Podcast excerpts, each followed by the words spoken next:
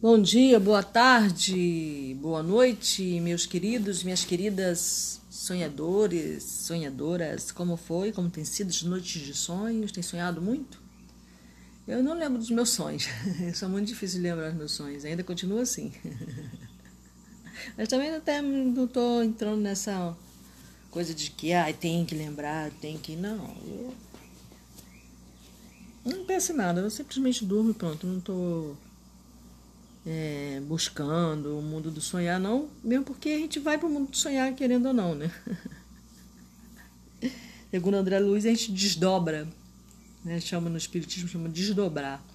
Teu perispírito sai do teu corpo, seu corpo fica descansando ali e você vai para o mundo do sonhar.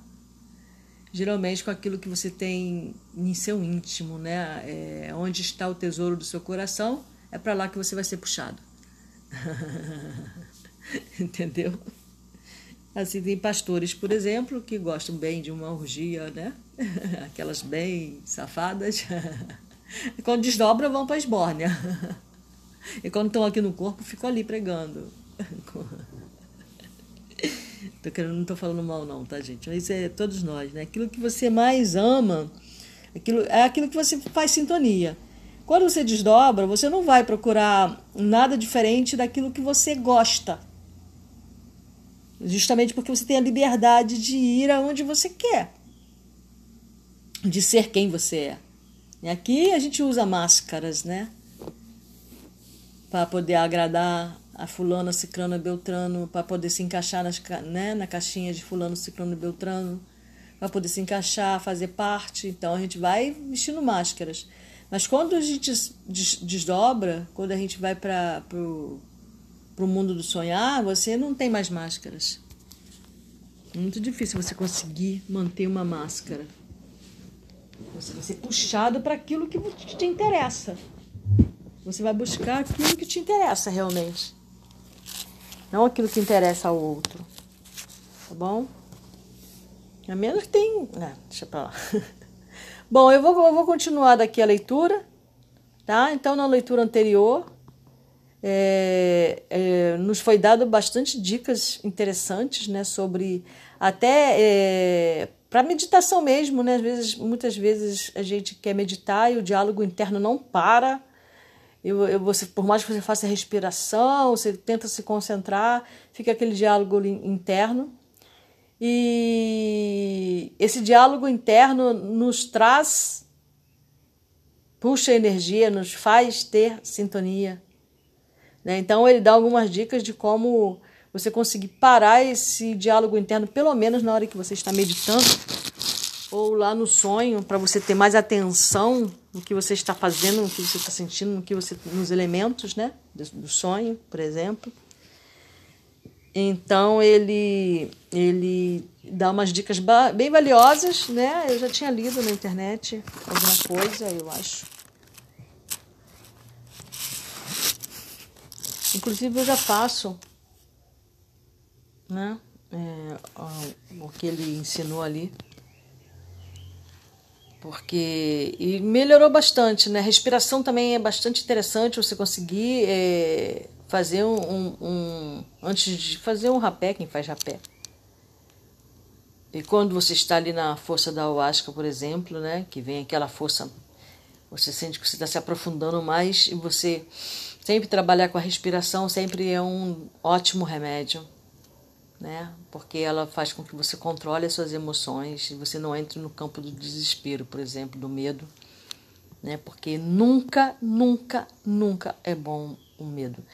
Ah, sim, tem o medo de sobrevivência, né? Que você vai usar, né? que você vai usar subterfúgios baseado no medo para poder proteger a sua vida ou, ou, ou alguém que esteja em perigo aí ele é, ele é válido. É válido para você também ter a noção de que se você botar a mão no fogo, você vai botar perto do fogo, vai sentir medo de se queimar. Então você não vai se queimar. Aí você está falando para os práticos, né? Que falam, não, mas o medo é necessário. mas nesses casos do sonhar, quando você está é, em contato com alguma medicina da floresta, enteógena, é um medo é, nós sempre temos a tendência a ter medo, né? Em determinado momento, dependendo de como essa força se apresenta. Mas nessas horas é sempre bom respirar. E se você tiver aí um, um anelzinho, né? Se você tiver aí um cristal e poder segurar esse cristal com força, por exemplo, você vai conseguir ter uma atenção e dispersar, né? É, é, essa energia do medo, por exemplo, tá? Porque vai doer tua mão, né? vai desviar a atenção para aquela para aquele aperto. Muito bem. Então vamos lá, ele deu algumas dicas bem maneiras. Quem quiser ouvir, é, ouve o podcast anterior, tá? E aí ele fala: os comentários e os avisos de Dom Juan sobre o perigo desse envolvimento tornaram-se mais vitais do que nunca. Né? O perigo do, do envolvimento dele com os seres inorgânicos. Né? Você também escuta lá o podcast anterior, que é bastante interessante. Tentei ao máximo atender aos seus padrões de autoexame e nenhuma indulgência. Assim, a voz do emissário e o que ela dizia tornou-se para mim um enorme desafio. Aqui ele está em, em, contato bastante com, a, com, esse, com essa voz desse emissário, que é, o, que é o emissário, segundo Dom Juan informou, dos seres inorgânicos, que fazia a ponte entre ele e os seres inorgânicos. Explicava para ele tudo o que estava acontecendo, o que poderia acontecer, quais as decisões que ele poderia tomar também. Tá? Precisava evitar a todo custo sucumbir à tentação implícita na promessa de conhecimento dada pelo emissário.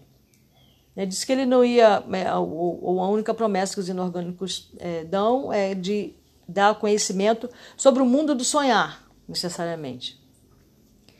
E tive de fazer tudo sozinho, já que Dom Juan continuava se recusando a ouvir meus relatos. Dom Juan não quis ouvir o relato dele quando ele entrou em contato direto mesmo, em simbiose com os inorgânicos ele não quis é, saber dos relatos.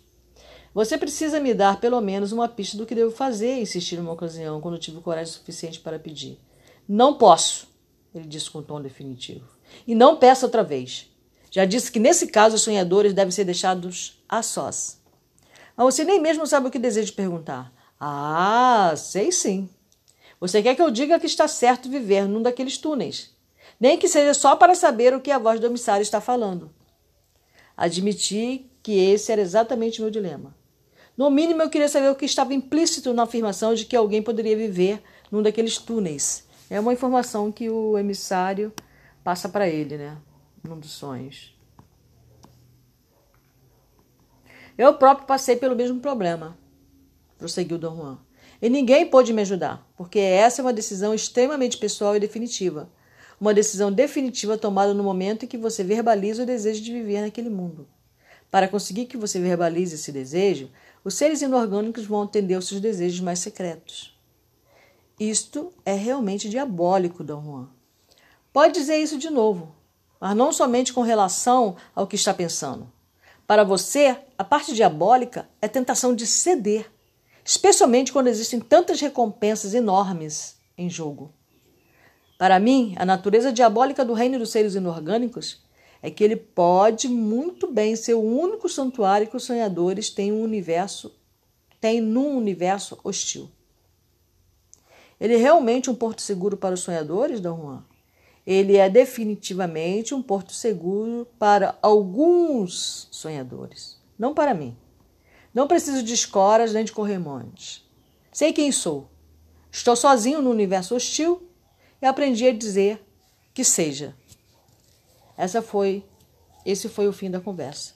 Eles não disseram o que eu desejava ouvir, mas eu sabia que até mesmo o desejo de saber o que seria viver num túnel quase significava escolher aquele modo de vida. Eu não estava interessado numa dessas coisas. É, Dom Juan sempre fala isso, né? É, não preciso de escoras nem de corrimãos, né? é um dos motivos pelos quais eu o admiro, né? Porque eu concordo plenamente, né? A gente tem mania de usar escoras, né? Corrimão para nos segurar, com medo do que vai encontrar, etc. Né? Então, é, eu o admiro por isso, eu acho legal, né? A pessoa saber o que quer. Um momentinho.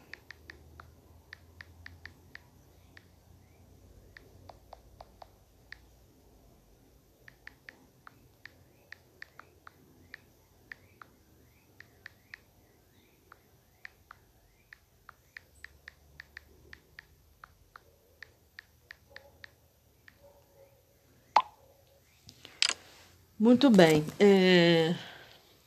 Então vamos lá. Tomei, eu não, é, tomei nesse momento a decisão de continuar os exercícios de sonhar, sem mais nenhuma implicação. Rapidamente contei a Dom Juan.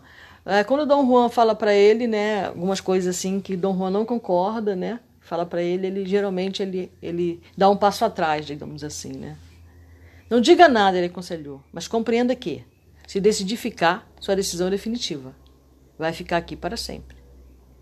Para mim é impossível julgar objetivamente o que aconteceu nas incontáveis vezes em que sonhei com aquele mundo. Posso dizer que parecia um mundo tão real quanto qualquer sonho pode ser real. Ou posso também dizer que parecia tão real quanto o nosso mundo cotidiano.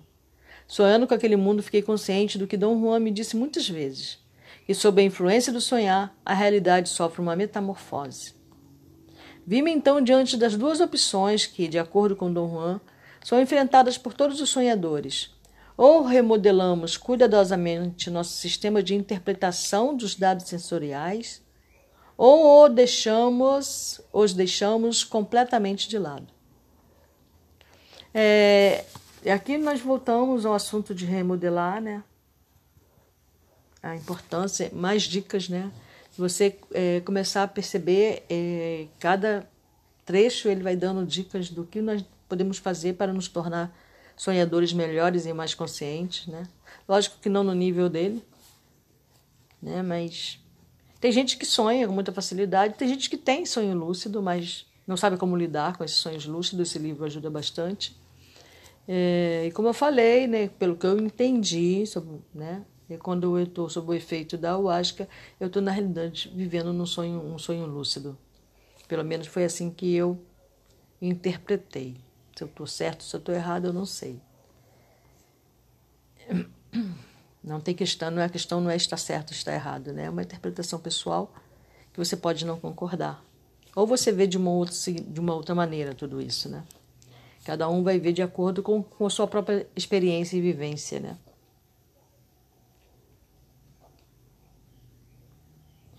Para Dom Juan, remodelar nosso sistema de interpretação significa intentar seu recondicionamento.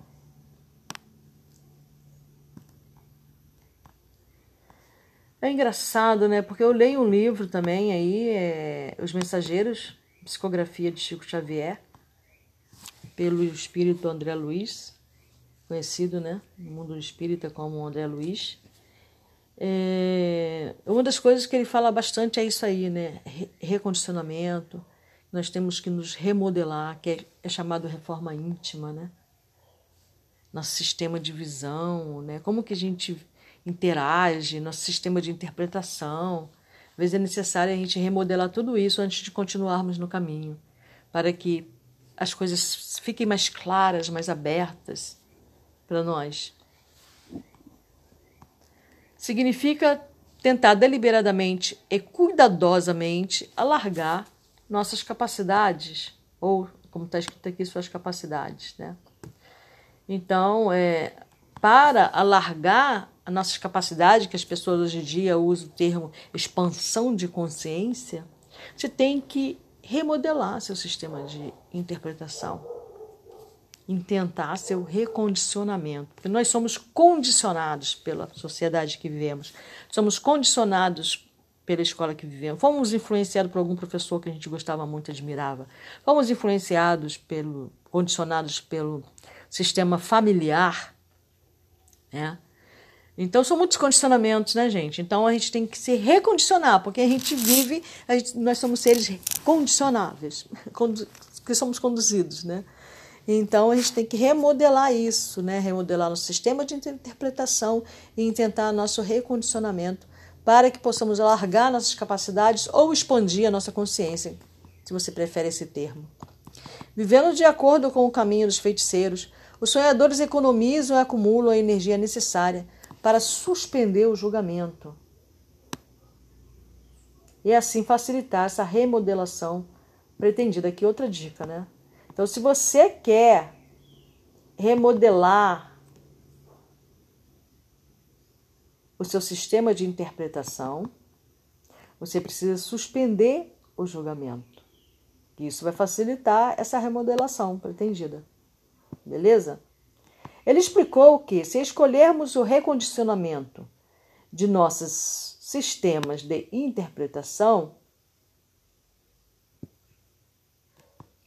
a realidade se torna fluida e o âmbito do que pode ser real é ampliado sem colocar em perigo a integridade da realidade.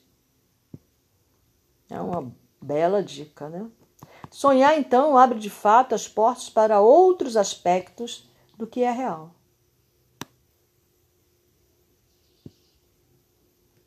Tem um livro muito interessante sobre filosofia, né? A, né? O Mundo de Sofia.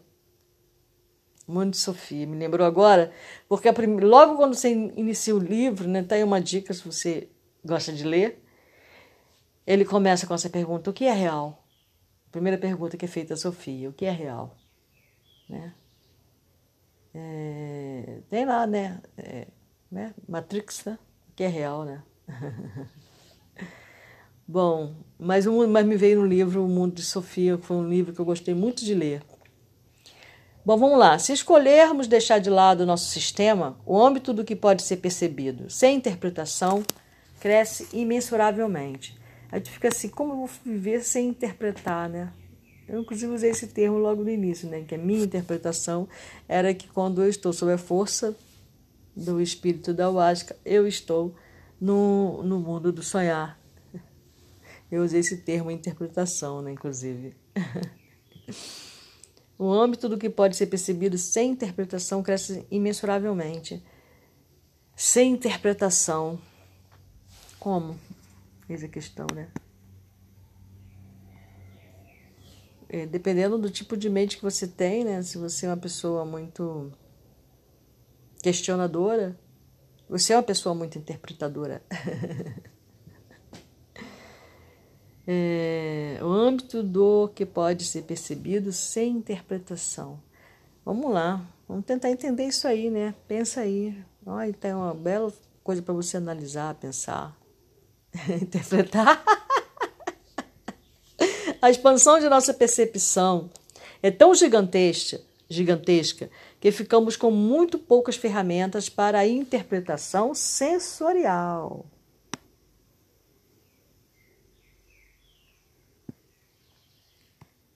Sensorial é relativo ao nosso corpo, né? nossos sentidos, né? os cinco sentidos. Resta-nos assim uma sensação de infinita realidade, que é irreal, ou de infinita irrealidade, que pode ser muito bem ser real, mas não é. Para mim, a única opção aceitável era reconstruir e alargar meu sistema de interpretação.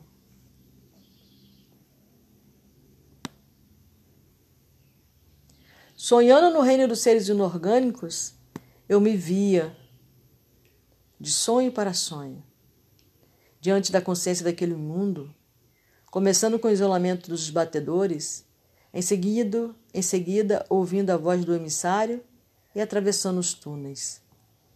Passava através deles sem sentir nada, e mesmo assim permanecendo consciente de que o espaço e o tempo eram constantes.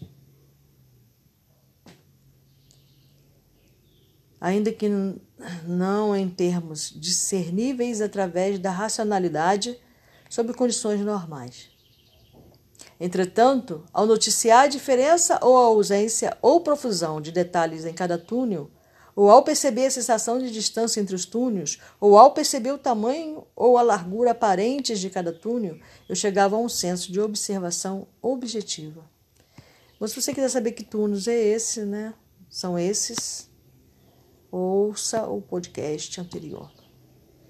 A área onde é essa reconstrução de meu sistema interpretativo tiveram efeito mais dramático foram no conhecimento de como me relacionava com o mundo dos seres inorgânicos. Naquele mundo que era real para mim, eu era uma bolha de energia. Assim que os feiticeiros nos veem, né? Uma bolha de energia. Podia disparar pelos túneis como uma luz movendo-se rápido ou podia engatear pelas paredes como um inseto. Se voasse, uma voz me dava informações consistentes, não arbitrária, sobre detalhes das paredes onde havia focalizada a atenção sonhadora.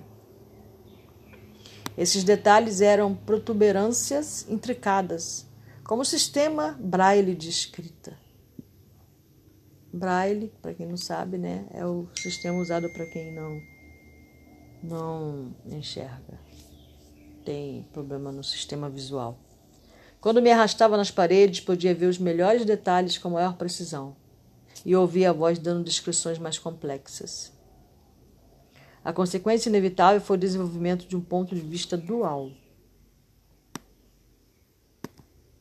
Ou isso ou aquilo.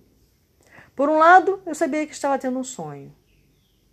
Por outro, sabia que estava envolvido numa jornada pragmática, tão real quanto qualquer jornada no mundo. Esse corte genuíno era uma corroboração do que Dom Juan dissera. A existência dos seres inorgânicos é o maior desafio à nossa racionalidade. Bom, eu vou parar por aí. Hoje, daqui a pouco eu vou sair. Eu estou com o tempo apertadinho. Até segunda. Muita coisa, né? Para analisar, para pensar. Muitos desafios. Um ótimo fim de semana para nós. Uma ótima noite de sono. Muitos sonhos conscientes. Um ótimo sábado.